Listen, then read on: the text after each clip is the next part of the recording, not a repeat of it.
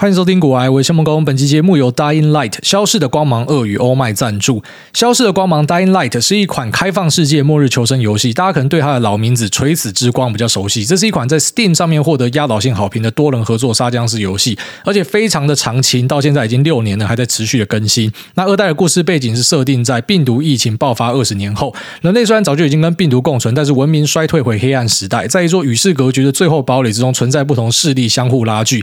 你要扮演的是一名游荡者。的角色穿梭在这个城市，那不同于一般的僵尸或是生存游戏，《Dying Light》系列更加强调你在整个故事剧情上的深刻体验。在逐渐加剧的纷争之中，你的决定会影响权力的平衡，每一个选择都会塑造这座城市的未来。那游玩上本作主打流畅的动作打击跟跑酷元素，并没有说什么大量的枪支跟无限弹药让你来打僵尸。除了少数的土制武器你可以使用之外，都必须妥善运用各种近战的格斗技巧来奋勇求生。那不然说使用跑酷在城市里面奔驰、飞檐走壁。甚至可以使用滑翔伞这类的酷东西在城市里面移动，那地图场景堪称是一代的四倍如此之大。如果说不想要自己单练这些可怕怪物的话呢，它支援二到四人的连线合作游玩。那剧情上会以开房的玩家为主，同时呢，找到的装备或是玩家升级呢，都可以沿用回个人的进度里面。你也可以透过跟朋友一起玩来探索不同剧情走向的可能。那本作会在二月四号初四起在全球同步上市，并且推出繁体中文版。那 Steam 的解锁时间呢，会因为时差有一点点的差距啊。那你只要透过我们古玩的卖场购买 PC Steam 版就享有专属的优惠，输入通关密码 G O A Y E 就现享一百块的预购折扣。那有朋友一起玩的话呢，另外提供多人团购组合包的方案。那同时二月九号以前购买就直接再送你一袋完整版一套，让你可以同时回补完以前的剧情。那多人组合包呢也同样全面加赠。这边听完以后，需要朋友可以在链接找到相关的购买链接。那我觉得僵尸游戏自己玩很可怕，跟朋友一起玩就会变成搞笑游戏，非常推荐给大家。好，那这边跟大家宣布一下，不确诊 challenge 最后是失败了。然后，因为我老婆验出来是阳性，那虽然我验出来是阴性，但是殊难想象，每天都跟她待在一起的我。我就我也没有跟别人待在一起啊，我就跟我老婆待在一起。那我竟然是阴性，也就是说，就两个可能性啊，一个就是两剂疫苗成功护体，那另外一个就是其实我也确诊，只是我退比较快啊。那在他验出来是阳性之前呢，有发生什么事情呢？他验出来是阳性的那时候，其实他已经完全没有任何症状了。他是在验出来是阳性之前，大概。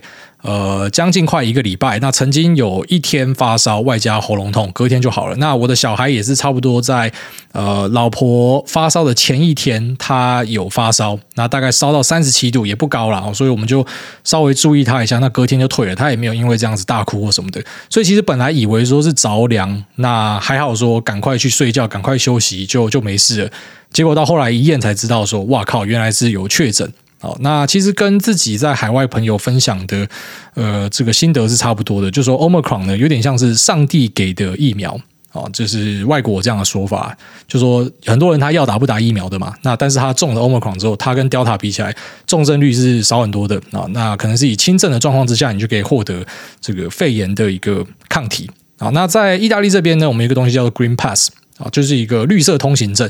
那绿色通行证的申请方式有几种？一种就是啊，你在你的国家里面有打过两剂疫苗，好像台湾的那个疫苗护照拿出去国外就可以用。就是说，呃，你可以把小黄卡变成一个有 QR code 的那个证明，然后那个在海外就可以用。那只是要注意，因为像我们今天出去吃饭的时候，哇操，那个东西已经过六个月了。因为老婆是怀孕的，所以那时候她就先打了。那已经先打的人是差不多在六七月的时候，啊，就。可以，就那时候的孕妇应该都有完整的打满两剂。那你要记得哦，现在你要出国的话，你你那个是不够的，你必须要再去多打一剂才有办法在国外被承认哦。至少在呃欧洲这边，我看的状况是这样，也就是说，如果你是呃已经期满六个月，你上次打疫苗是六个月以前的话呢，那你的 Green Pass 就不会被成立。好，所以我们今天在餐厅排队到一半，然后要进去的时候，他要扫我们的。啊，就是疫苗的那个 QR code，然后我可以，我老婆不行，因为她的时间到期了，所以比较麻烦，这边要再补打一针。那这是第一种方法，你可以获得一个这个绿色通行证。那第二种方法呢，就是你有去通过 PCR 的检测，那通过 PCR 检测之后，他也会给你这个 Green Pass，只是这个时间效力就稍微再短一点。那第三种方法呢，就是你已经确诊过并且康复的话，也就是说你你 PCR 验出来是有的，然后之后再去验 PCR 是没有的话呢，那你可以获得另外一份啊，差不多是六个月的呃这个。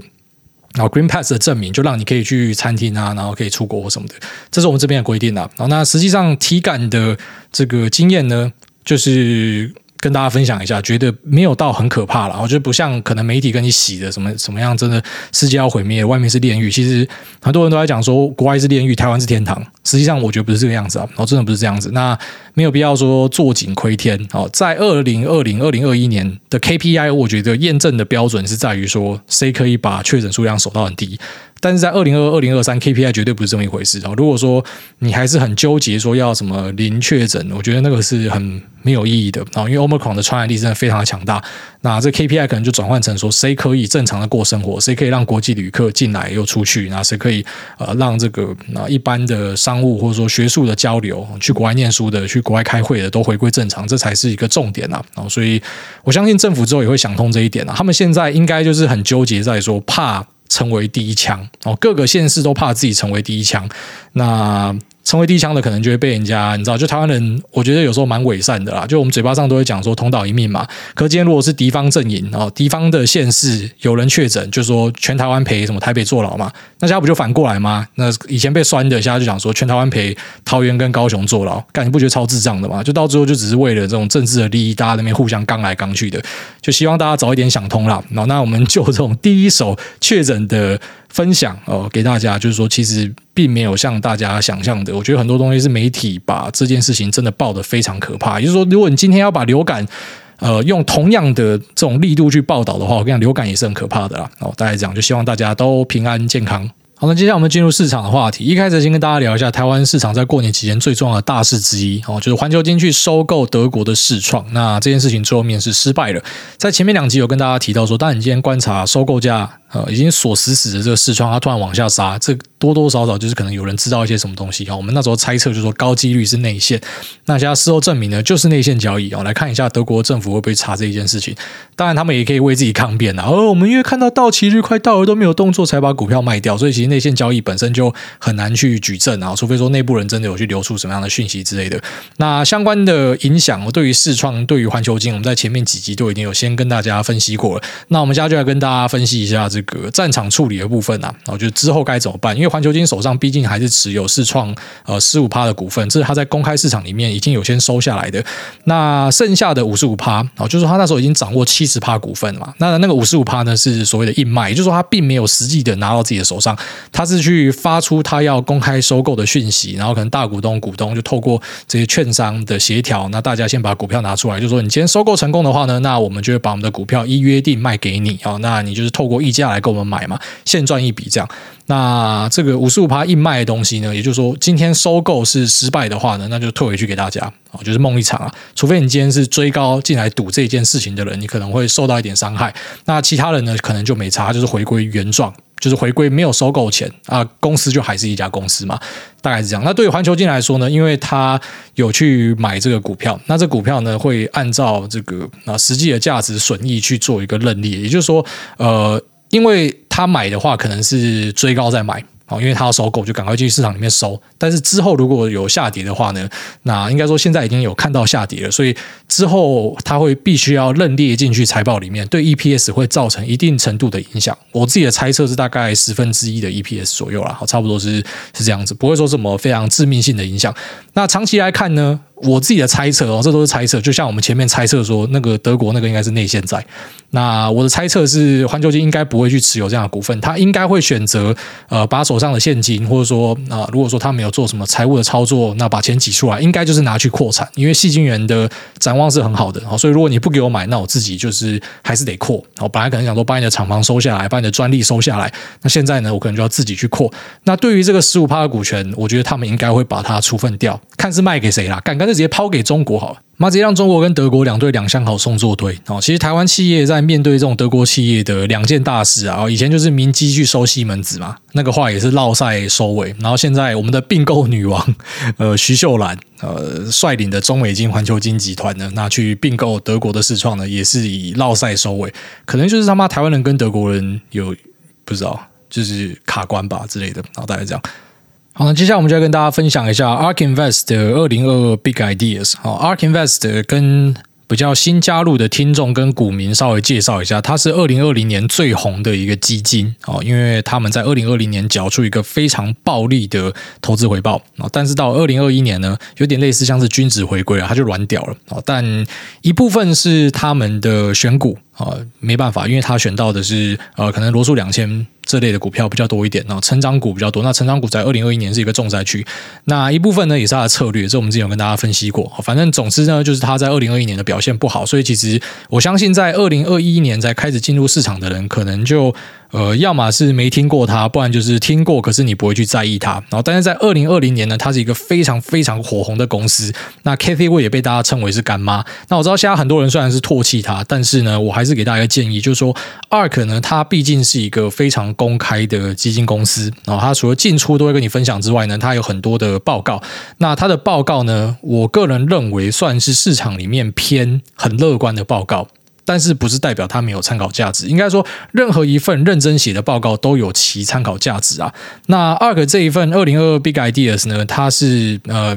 一系列的文章，二零二一、二零二零都有出过。那我们每年都会呃分享出来，忘记是不是每年都会在节目讲，但是都至少会丢到 Telegram 跟大家分享。那今年呢，我就自己稍微带大家来看一下，只是我会跳过它几个重点啊。然后就它有什么三 D 列印啊、机器人啊，那或者说基因疗法啊、然后生技相关的，这个我都会跳过，因为它不是我的防守圈，它也不是我的专业，所以呃，就算我看了他写什么，也无法对我造成共鸣，或者说我也没有办法找到标的啊。我就就我自己会有兴趣的东西。然后来看一下他分享的资料，然后因为他们手上真的握有蛮多啊，居然说，在电动车相关的资料，我觉得是超级精彩的哦。那他在大家都不相信特斯拉可以到四千的时候，他那时候喊四千，你会听我们那时候节目。大家都不太相信，连我自己在节目里面我都觉得会吗？会这么快吗？但现在的特斯拉哦，九百多块，你就把它乘以五倍，因为它已经拆股了，所以它就是四千五百块，我就是有达到它的目标价。当时的人可能大家都无法相信，说最好是会那样涨哦，所以他有些喊得很夸张的数字，好像最后面也是有机会达成啊。所以呃，他的报告我是还蛮建议大家都把它定下去的，反正是免钱呐，那你就是稍微看一下。那第一项 Q 到的呢，就是 AI Artificial Intelligence，这个字在台湾有点被玩坏掉了，什么 AI。智智能、人工智慧，只要摆在产品前面哦，智能什么什么，你就知道这个东西一定是低能。那很多想要框钱的东西都会放上这些那 fancy buzzword。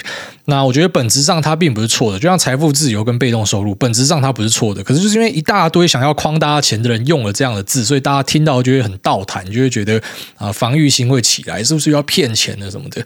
那 AI 的本质是什么？它其实就透过机器运算，透过晶片的运算能力，透过电脑的学习能力来达成啊，就是帮助。人类创造更多的产值，那以及节省更多的时间。简单来讲，就这样，它并不是什么太空科技。所以你的电脑、你的 Excel，它就是某种程度，你可以把它想象成就是 AI 啦。那我我之前可能自己要透过啊计算机十个小时才可以处理完的东西，我现在可能透过 Excel，我一两个小时就可以达到一样的目的。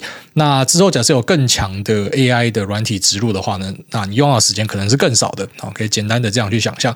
那 ARK 在下个图表里面指出说，AI 的训练成本正在以两倍的摩尔定律速度往下降，也就是说，等到可能二零二五、二零三零年，那训练的成本会变得很低。这代表什么？代表加速的导入，可能更多企业会选择呃这些软体及服务公司所提供的生产力软体这些 AI 呢，来当成是他们的一个 solution。哦，所以加速导入，那偏移才会有这样的一个状况嘛。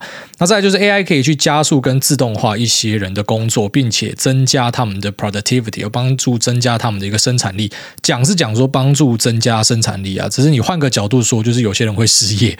那失业排行榜里面，然后这个在最前面的是谁呢？Paralegal 跟 Office and Admin Support，就是办公室的行政助理以及法务。哦，那这边讲的法务呢，不是说律师，就是说可能律师下面帮忙的这些法律系毕业，然后没有拿到律师执照的法务工作呢，你就想可能以前需要五十个法务，但现在我们可能只需要十个法务，在外加正确的工作软体，好，那它可以帮助大家去管理这些事务的东西，帮助去自动化一些流程，那可能就不需要这么多人，那行政工作可能也是啊率先有机会被取代的。那再下来呢，就是 bookkeeper 跟 software developer，哦，bookkeeper 就是记账士啊，那记账人员。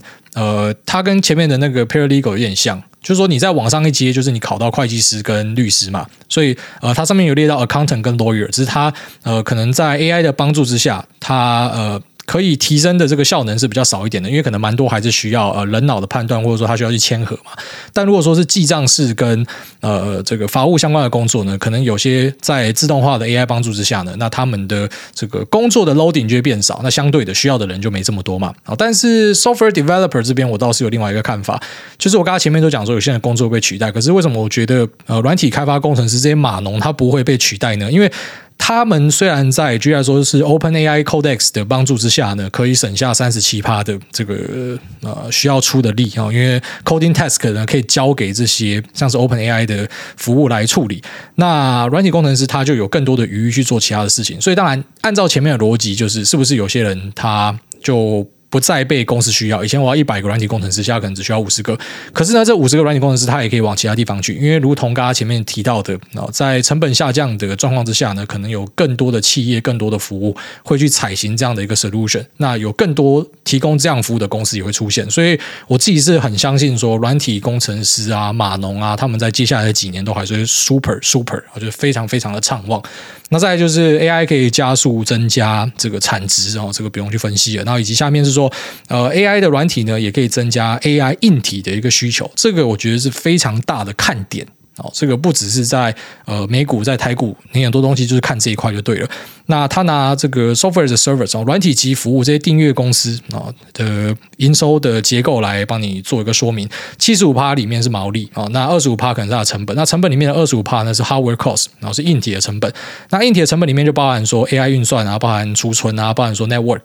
那这一部分呢，就是我们在台积电法说会里面有看到的这种 HPC 哦，高效能运算，或是你很常听到我们跟大家讲说什么。伺服器啊，云端资料中心，可能一般人听到这些字，你不知道他在讲什么。呃，伺服器是不是就是打电动大家连上去的那个伺服器？呃，是啊，类似，只是你也可以把它想象成是，呃，我今天假设说东西要走云端运算的话，是不是需要一个更强大的一个资料中心，一个伺服器，那可以透过呃我这边啊集中化的一个呃运算，然后来帮助大家达成所谓的云端化。所以呢，呃，当这些高效能运算的需求增加，哦，因为这些软体及服务的需求增加，它是一串的，好，所以硬体公司也会在这边受到很大的一个呃激励。那包含说像是 IC 设计公司，哦，你在做这些 AI 晶片。他们就是一个很大的受惠者，晶圆代工业者哦，特别是偏先进制程，七纳米、五纳米，然后台积电这一块呢，那呃，HPC 你也听到他们法说会讲嘛，它是一个很强劲的动能，所以这个是大家可以注意的，在伺服器、在云端资料中心相关的供应链啊，不管是什么高速传输晶片啊、伺服器的晶片啊、管理晶片啊，或者说运算晶片，那或者相关的线材哦，这些都是未来很重要的一个重点。OK，那就进入它下一个主题：Digital Customers，呃，数位的呃消费者。那他这边主轴是要跟大家讲什么？他第一个图表就放出来说，呃，目前大家在休闲时间的花费上，休闲时间的安排上的百分比是怎么样呢？在疫情之前，然后这边有一个很明显的分水岭，在二零二零年这边，那可能大家花在 offline 的时间呢是八十趴的时间，然后二十趴的时间呢是 online，就是你在你的休闲、你的可以支配的余裕时间里面呢，你二十趴是赖在网络上啊，八十趴是在。那我们讲的，呃，你可能是在煮饭啊，实体的一些休闲上，但是到了二零三零年呢，这个分界大概会到五十趴左右，就是你可能会花更多时间在网络上面。那第二个图表展示的就是 social platforms are scaling like never before，然后他们正在以一个前所未见的速度啊，这些社群的平台以前所未见的速度扩展中啊，那他就画出来啊，这些平台们他们达到。啊，这个 one billion monthly active user 十亿的啊月活跃用户所花的时间，YouTube 花了七点三年啊，Facebook 花了八点七年，那 WhatsApp 花了七年，WeChat 啊，这个是微信啊，花了七点二年，那 Instagram 呢花了七点七年，大家猜看看 TikTok 花了多久？啊，TikTok 花了五点一年。那我知道我上一集还是上上一集讲 TikTok，然后开始就很多人啊，台湾人特别明显啊，因为台湾人你知道我们。骨子里面内建就是反中嘛，这我都知道哦。只是大家不要这么敏感。每次我讲到中国的东西，好像就是很怕我不知道。哎，你知道那个 TikTok 有不不不不不哦，我都知道哦，我都知道。但是你不能否认的，就是 TikTok 这个东西现在就是在欧美的年轻人里面最受欢迎的一个东西。而且我们也不是说在捧 TikTok，我跟你讲，就是 TikTok 它早晚会被取代。根据这个社群媒体的定律呢，就是一定都会有更新更酷的东西出来。因为社群媒体它是怎么样兴衰的呢？它先出来，然后一开始都是最年轻人在用，所以很酷。然后后来呢，长辈就开始用，就变不酷了。好，所以你还记得吗？就我们之前脸书上开始有长辈出现的时候，很多人就不玩脸书了嘛，就弃坑，那就跑去哪？他可能就跑去 Instagram 嘛。那在 Instagram 上面，大家也开始讲说，妈，年纪又变老了，所以就跑进去 TikTok。所以 TikTok 家你就找到很多的年轻人。那等到 TikTok 这些人都变老，或者说你家的长辈开始在玩 TikTok 的时候呢，就会有新的东西出来。所以不是我刻意要去什么吹捧中国，因为其实很多人很敏感，你知道吗？我只要讲到中国的东西，我觉得不错啊，就变成说啊，你是中共同路人，你怎么在挺他们的东西？你知道他们很坏吗？啊，有些人在那边跟我在这个 YouTube 留言里面举例说啊，你知道他们有在呃。雇佣一群人，然后再呃控制你看到的东西，然后筛选掉一些东西。我想说，干这不就是演算法吗？这个是 YouTube 在做啊，Instagram 在做，Facebook 在做，大家都在做啊，这不是中国人的专利啦。好，所以如果你真的觉得演算法坏坏的话，那你要离开所有的社群媒体，连 YouTube 都不该用。好，那下个图表呢，就是数位行销是目前最主流的啊，获取更多顾客的管道。那这个应该比较像是废话，这大家都知道了，就是你传统的第四台。广播的渠道其实不会比你现在走网络广告更有效果。那这边我顺便跟大家分享一下我自己啊知道一些东西啊，举例来说，目前 KOL 跟所谓的网红行销，它反而变成越来越大。就是以前大家会花很多钱去买 Instagram 或者说 Facebook 的广告，这就是我们讲的数位的广告嘛。那只是最后面就发现说，这些平台它可能收的价格越来越贵，那它达成的效果呢也越来越低，没有办法，那是一个竞标的结果嘛。那很多人就开始会去买所谓的网红跟 Influencer，就是有影响力的网络人物。那举例来说，像我们自己的广告就是一个啦，哦，因为我们广告就是卖的不错，所以才会从以前接到现在从来都没有停过。哦，简单来讲，就是广告商他们自己也会求新求变，他们也会希望去找到转换率更好的地方，所以从传统的转向数位，那在数位里面呢，有很多的变体会产生。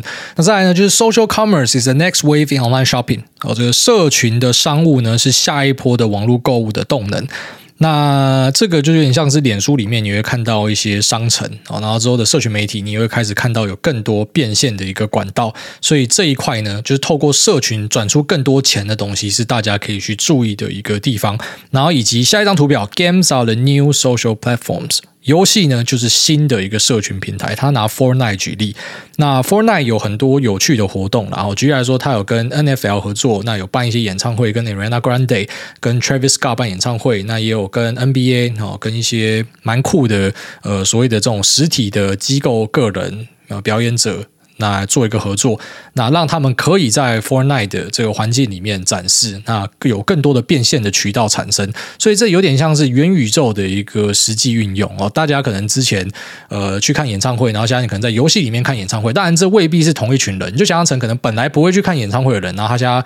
呃，在他的游戏里面看演唱会，虽然听起来超宅的，但你就想这些人本来是呃这些办演唱会的人榨不出钱的人，但是他透过游戏呢，他可能未来也可以在这些人身上变现，然后所以游戏呢也会是一个新的社群平台。那网络这一块的重点差不多就是这样。下一个 big idea，digital wallet，数位钱包。那这里面可以看到的标的其实就很少了，就是 PayPal 嘛，PayPal 的 Venmo 跟呃 Square 的 Cash App。好，虽然这两只股票都算是跌烂，好，那近期呢，苹果也开始比较认真切。虽然苹果本来就有它自己的 Apple 钱包嘛，只是 Apple 钱包可能大家是用呃信用卡支付。那它现在有新的消息传出，是说它打算介入，像是 Square 它的呃最主要的生财管道之一，哦，就是透过第三方的硬体来达成刷卡的服务。苹果打算绕过你这个东西，然后呃透过它手机里面的感应呢，直接达到刷卡。好，这个不知道哪时候会出现，但出现的话，我相信对 Square 会是一个呃蛮大的打击。然后你会发现这些科技巨头，他们真的要去做一些服务的时候，对于该领域的成长股都会造成很大的打击。像之前隐私权一挥下去，那一些那第三方电商就受到很大的打击，所以这是大家要去注意的一个点。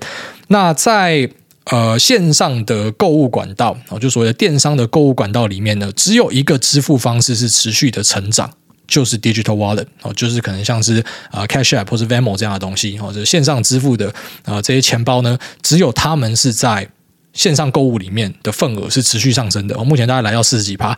那包含说像是信用卡、现金卡、银行转账，或者说呃货到付款呢，其实都是持续的下降。哦，第二大的市占还是信用卡。我自己觉得信用卡其实就已经很方便了。哦，所以信用卡我相信一直都会有它的市场在，而且信用卡公司可能因应这些竞争也会推出更多的福利，所以我不觉得信用卡会消失。但是呢，这个现金付款跟呃所谓的 debit card，就是你有多少钱才可以刷多少钱的那种卡呢，我相信它会慢慢的式为。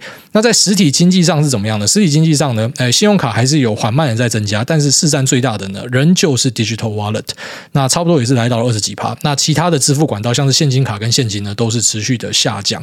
好，所以说。目前我们可以观察到一个大趋势，就是可能在台湾大家没有觉得很明显，可是如果说你有朋友在美国，应该很多人都有在用 Cash App 跟 Venmo，他们都会跟你讲这一件事情啊。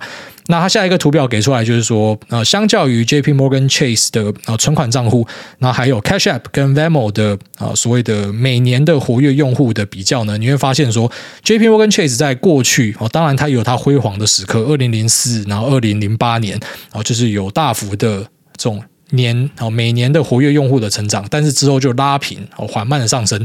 但是呃，Cash App 跟 Venmo 呢，比较像是一个暴力性的成长，一个是从二零一三，一个是从差不多二零一五左右，然后开始持续的往上升。那这两个的 AAU 哦，每年的活跃用户呢，都已经超过了 JP Morgan Chase 的 Deposit Account。那我觉得钱包的部分，其实其他地方都。没有什么重点，反正总之就是跟你讲说这个东西的市场很大，那他们也会开始做出很多的变体。那 Square 相关的服务，我们在之前也都跟大家讲过。那最近股价杀的跟狗一样，你说还看不看好？我觉得我还是很看好它，只是在成长股的部分，我自己会选择在今年放少一点，跟市场的整体的趋向有关。哦，就是说我还是看好这个东西，可是我不会选择在它杀下来很低的时候，大力的去加码它。哦，这是我目前对于成长股的一个看法。好，那再来就是区块链的应用，我们直接跳到它对比特币跟以太币的论述跟看法。好，那先讲大家一定最好奇的市值的部分啊。比特币现在是 one point one trillion dollar，他认为到二零三零年它可以膨胀到二十八点五 trillion dollar，也就是说差不多涨二十八倍了。那你你看一下比特币现在值多少钱？你去算一下，你觉得有没有机会？那再就是以太币啊，现在大概是 zero point four trillion dollar，哦，零点四 trillion，那认为可以涨五十六倍到二十二点五 trillion dollar。那这一样是去估啊，就是未来的十年，他认为市值可以成长这么多。所以整份报告其实最猖狂的东西，并不是股票，而是呃，这个比特币跟以太币，那 ARK 又再一次喊出了非常惊人的数字。那比特币的主要运用会用在哪呢？我觉得它比较像是一个数位黄金，一个价值储存，或者说一个呃，可能未来可以拿来当成交易的一个管道。好，那现在你也看到一些国家有把比特币纳入他们呃国家的支付里面。好，举例来说，像是萨尔瓦多就在做这样的事情。只是这个还在一个非常实验的阶段。好，但是 ARK 就把它列进去。他认为说，呃，在一些新兴市场的国家里面呢，未来可能就会拿比特币当成是他们的货币。那再就是它也可以当成是 corporate treasury。然后就是标普五百的公司呢，他们可能会拿它五趴的现金，然后拿来买比特币。好，这个有点是符合呃，Ray Dalio 讲到 “cash is trash”。好，虽然每次呃这个市场下跌的时候，大家就会把“现金是垃圾”这句话拿出来酸，但是我觉得 Ray Dalio 他讲的大方向是对的，因为现金长期来说，你就是不停的在吃通膨，所以你必须要把现金丢进去你的资产里面。好，那你遇到下杀，那个在所难免。可是你总有收入吧？你收入就是新的现金啊，新的现金就继续投入，然后就看你相不相信。但我觉得 Ray Dalio 讲的其实是没有错，只是很多人喜欢呃下跌的时候把它拿出来编，那上涨的时候你就不会编它，这个就非常的奇怪了。好，那呃，你可以把比特币想象成是一个价值储存的地方。好，那它可能也是整个区块链的一个中心信仰。那以太币呢，就是有很多呃周围的应用，举例来说像是 DeFi 和 Decentralized Finance，那去中心化的金融，你可以在上面借贷和放款。那可以赚取利息，然后而且这利息呢是远超我们现在实体银行所看到的这些数字，然后以及它有一些有趣的应用，像是 NFT。好，虽然现在群魔乱舞，但是我相信 NFT 未来的轨道是长的啊。然后在以太链上的变化呢，很多东西都会呃可以有效率的去展现。那我知道现在很多人会去提出其他的链，说它有机会可以取代以太链，但是我稍微分享一下我自己的看法，我觉得为什么不会被取代？像很多人去批评以太，就说它是贵族链太贵。可是我跟你讲，任何一个链，它如如果发展到以太这种阶段，你又要做到去中心化。你又要做到安全，你又要做到有很大的算力去 backup 的话呢，你势必就会有很贵的 gas fee。所以我觉得，呃，因为像是你其他的链接做起来，你也会变贵了。好，那。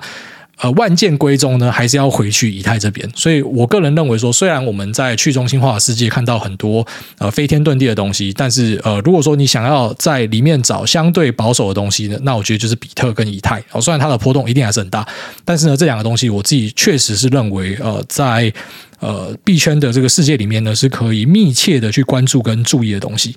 OK，然后再来就是什么 Web Three 什么，我们就先跳过了哈，因为 Web 三有很多。非常难以克服的东西。好，简单来讲就是，呃，讲都很简单，然后就是说我们可以希望去把这些企业的获利分给呃。啊，我们这些在使用网络的人，凭什么广告费只有他们在赚？可就想为什么当初会有中心化的这些东西产生？为什么网络不是完全的去中心化？简单来讲，你要不要自己建机房啦？有有多少个网络的使用者，你可以他妈自己盖机房？为什么会有中心化产生？为什么会有刚刚前面讲的资料中心、伺服器 AI 产生？因为我们就是中心化，我们就集团化，我们才可以给大家这样低廉的成本嘛。好，所以 Web 三的很多讨论，我觉得还在这个画梦的阶段，所以我我。不需要在这时候拿出来讲，我觉得不是重点。OK，然后再来就是电动车的部分啊，电动车，呃，我们在前面特斯拉财报那集算是已经把重点就讲光了，所以呃，它这份里面我觉得没有特别需要我们在这边再跟大家提的东西啊。当然有一份表格可以稍微看一下，就是说呃，传统的油车呢，它是在一个衰退的过程之中，虽然重新在二零二一年看到一个年化的成长，但是相对于电动车哦，电动车在二零一九、二零跟二一年分别是十八趴、三十三趴跟一百一十二趴的。一个年化成长，那在呃油车的部分呢是负七点二趴、负十六趴跟正一点七趴，所以呃瞎子都看得出来，就是目前在电动车成长是一个势不可逆的。那还有另外一张图，我觉得也蛮有意思的，就是说目前 Toyota Camry 啊，它在二零二一年呢，你要生产它一台车的话，大概要花二点点四万美，哦，就是呃 Vehicle Production Cost Comparison 啊，这是一个生产的比较。那你要去生产一个三百五十英里。呃，形成的一个电动车的话呢，差不多是四万。也就是说，现在电动车确实还是比 Toyota Camry 来的贵。但是如果你回头看二零一九年，Toyota Camry 是两万三的成本，那电动车呢是五万，所以已经慢慢在下降了。到了二零二三年，他相信说，啊，一个三百五十英里的电动车呢，它是可以跟 Toyota Camry 是完全打平的。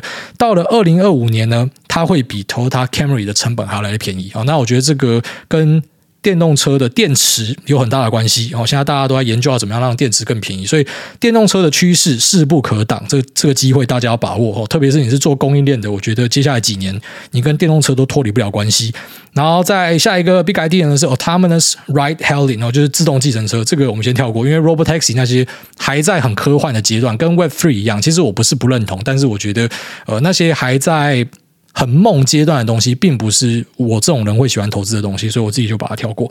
OK，那再往下呢是呃自动化的物流哦，这个也跳过，我觉得也不是什么重点。三 D 列印跟机器人哦，这不是我的防守圈。好最后这个 Orbital Aerospace。轨道太空哦，那这个就是我自己密切在关注，在节目里面也多次跟大家分享。像前几集就有跟大家聊到说，呃，SpaceX 跟 Amazon 旗下的 Kuiper System 都在射卫星这一件事情嘛。那我觉得这是一个非常大的趋势。呃，你可能没有办法直接投资到这一些公司，像 SpaceX 在讲说之后会上市啊，但目前就是买不到嘛，所以你可能只买到一些二三流的卫星公司。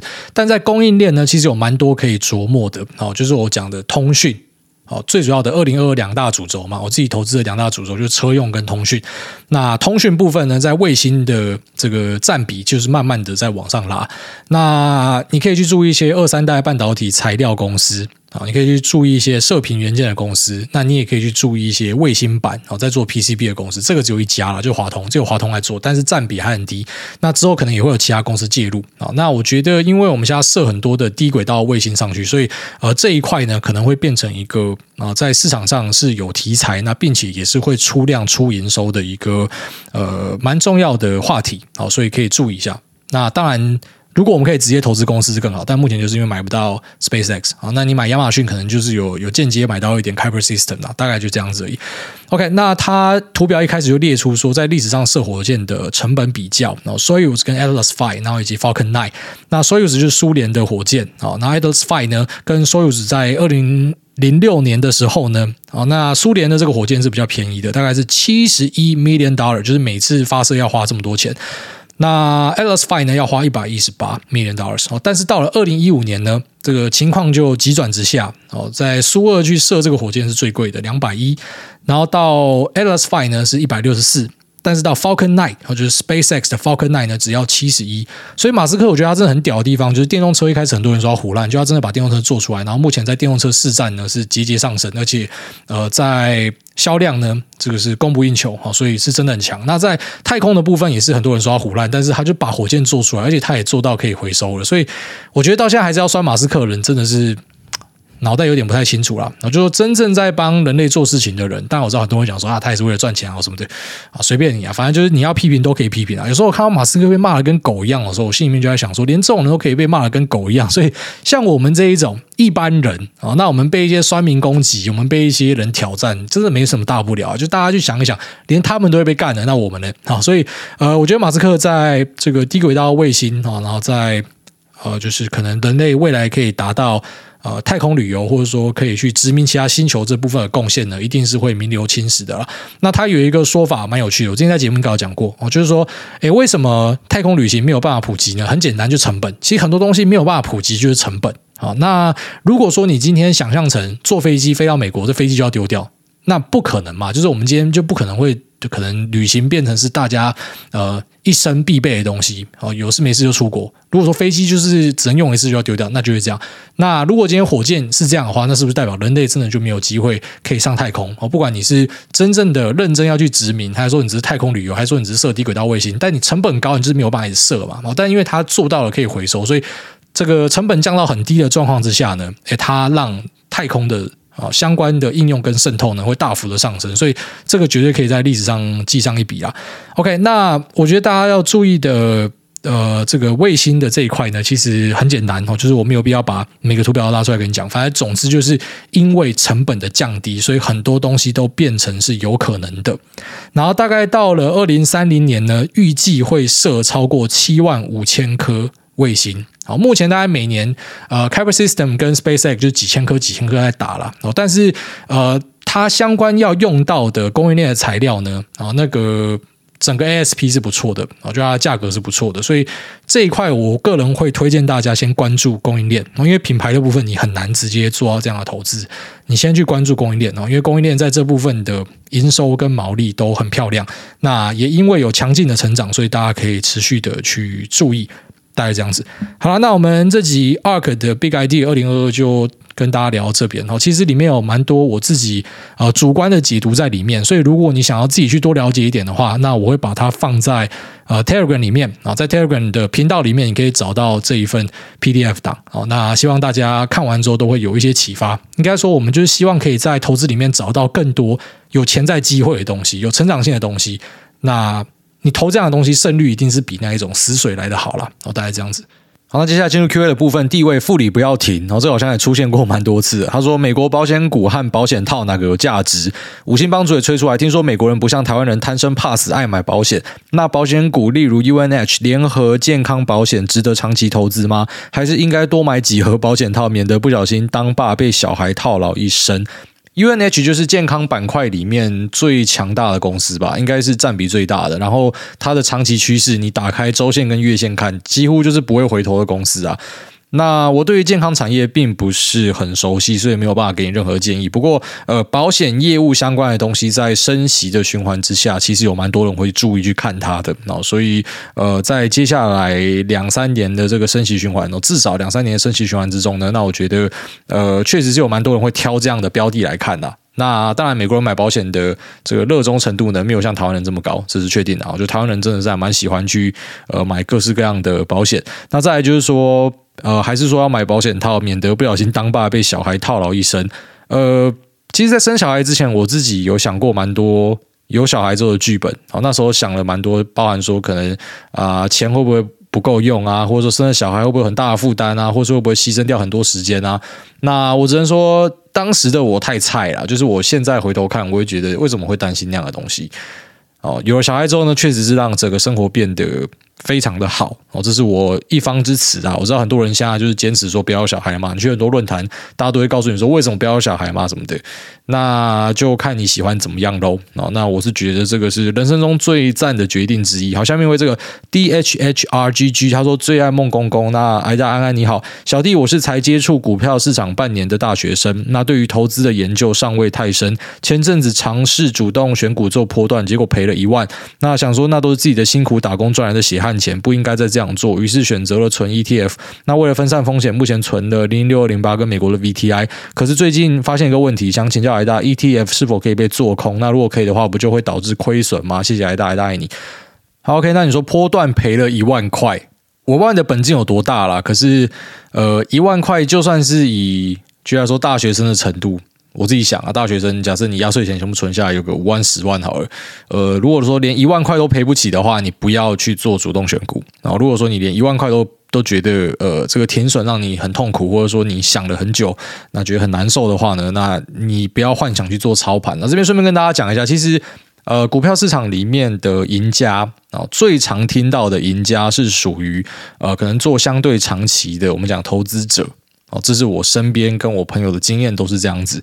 那当然有一部分最销魂，大家也最想要成为的，我们把它称为是 trader，就是交易者。交易者基本上，呃，你在一些论坛啊，或者说一些分享、一些新闻报道，你会看过这些人的故事。他们的特色是怎么样？就他们未必很在意呃一家公司的基本面是怎么样。他们有时候甚至只是在 trade 的一个价格啊，就是在交易价格，在交易情绪，在交易目前市场的消息跟一些事件型的交易。那这些人他可能有机会赚到很多很多钱，但是我必须得说在，在呃自己身边的经验里面呢，成功的交易者很少。就是我们讲说，身边有在靠股票市场在赚钱的人，你是靠交易的，很少很少，真的很少，他是很少数的人。那呃，当然说以举例来说，以我的身份啊，然后就是我在市场。打滚，那认识的朋友做了股癌，那大家接触多了，呃，确实是有因此认识了很多这样子的人。可是，在整体，就是我们说在股票市场有赚到钱的人，他真的是很少的一群人。然后，所以，呃，如果说你连一万块都赔不起，或在交易的过程中你会觉得很难受或什么的，不要怪自己哦，因为你要成为 trader，而且是很强的 trader，可以赚钱的 trader。很少见哦，真的是很罕见。那投资人是比较常见到赚到钱哦。居然说，他就是看到一个好标的，他就买还放着，或者说他买 ETF，或者说他做波段的，这些赢家都看到比较多哦。然后越短线的，那越交易情绪的，越交易筹码的，这个赢家是很少的哦。这是我们自己的经验呐。OK，然后再来就是说。是不是可以被做空？如果是的话，就会导致亏损。谁跟你说做空就一定会亏损？你可能要再重新去把你的观念整个都补过。越多人做空反而是好事啊，代表这些都燃料，然后之后都嘎上天去了。那下面一位一二四五五哥他说：中肯评论台湾的防疫做法真的中肯，真的有病。就大家都没有发现说你现在跟中共在做一模一样的事情。在很多地方，我们如果跟中共做一样的，大家就会开始讲说这一定有很大的问题。但在这种呃强制去框列人民、强制去限制人身自由，因为我为了你好，因为我要保护你，竟然大家这么认同。我想说，妈，台湾之前那些网络右派嘞，川普选举的时候不是有很多右派跑出来讲自己是右派吗？为什么看到台湾这么多的这种所谓的左派大政府作为，大家一句话都不肯？就是之前那些网络意见领袖，妈全部都不见了。所以我看。在台湾有很多这种意识形态、政治立场的讨论，到最后就只是我喜欢你，我就无条件的支持你，而不是说他真的有什么立场或杀小的。因为像我自己就是从头到尾就是一个这个共存在，所以我也知道风险在哪，我也不希望政府去保护我。我觉得要保护我自己是我自己要做的事情，而不是你强制觉得怎么样做比较好。然后最后回到我们之前有一集在聊到那个呃，Elon Musk 哦，就是他说这个政府分配。的这一件事情，如果说你可以认同他的，那你可能就是脑袋就是偏右一点。但是很多人就是觉得左是最好的。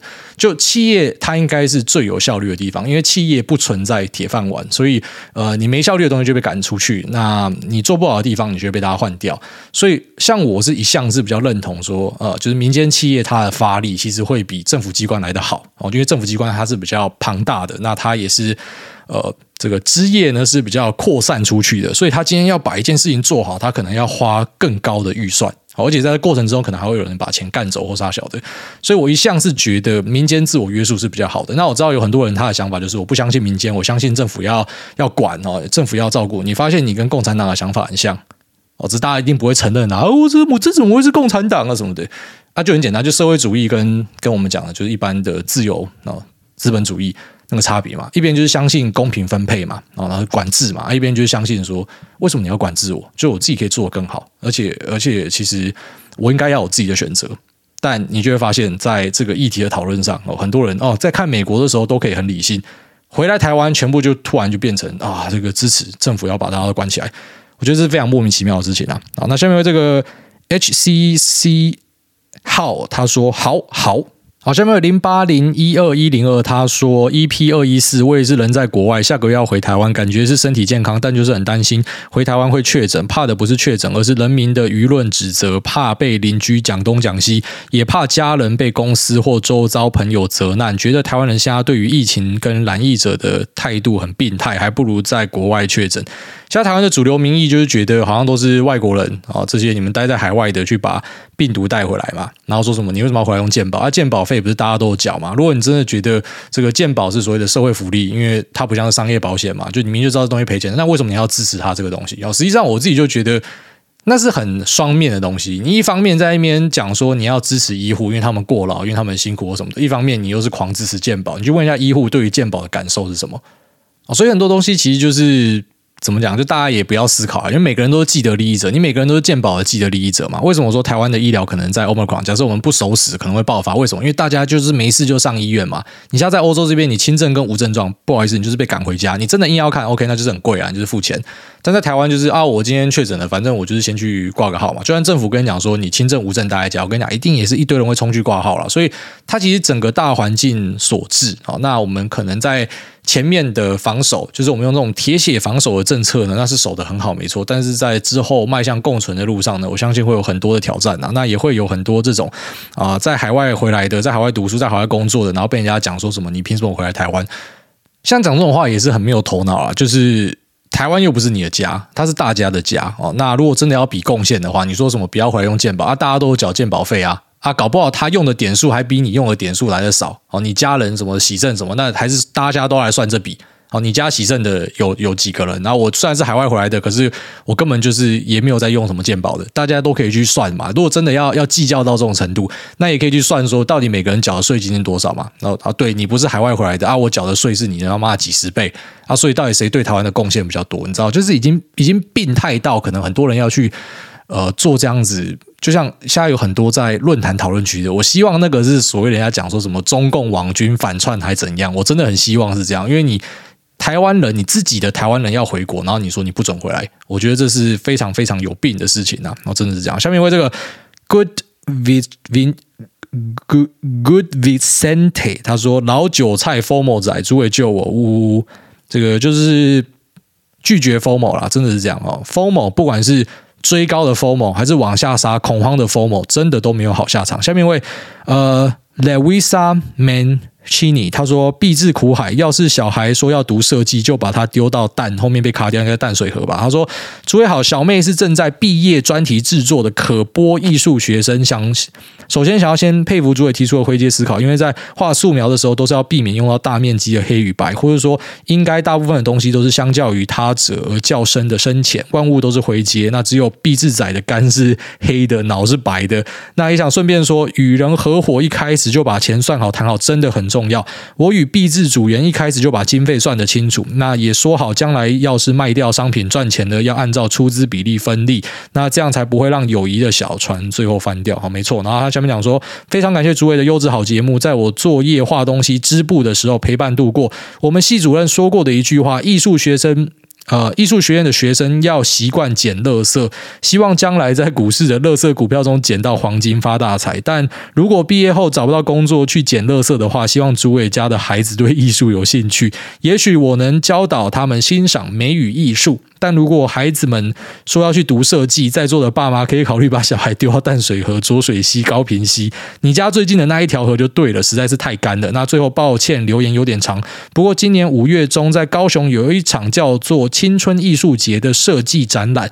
若是到时台岛没有成，疫情没有压起来，诸位回国且没事的话，可以来看看哦。那祝福诸位全家平安健康，恭喜发财。OK，好，非常感谢你的邀约。那我觉得。其实也不止设计系啊，应该说设计系的这个，呃，它比较像是塔雷波反脆弱里面提到的啊，就是呃下档有限，然后上档可能可以很高，但当然他可能没有办法像一些比较偏向强固型的工作。那居然说我念的其他工科的东西，我至少都有，我知道我薪资水平至少会在哪里。那设计系我知道比较惨的是，像我一个朋友在做摄影师的，然后他他当社助就当了四年还五年吧，然后拿一万六。那当然没有在跟你讲什么最低薪资啊，反正学徒就是我给你一个钱，你就拿这个钱。那当然后来是有有做起来了，只是我知道这种做艺术相关在台湾是真的比较辛苦啦。那你也你也要去想说，它就是一个有可能有很大爆发力的东西，所以你本来就是有点像去赌这个期权的味道了。祝你一切顺利。那最后一位这个爆炸马斯特他说，现在我有冰淇淋，早上好中国。好，不知道他跟我小，那就这样，拜。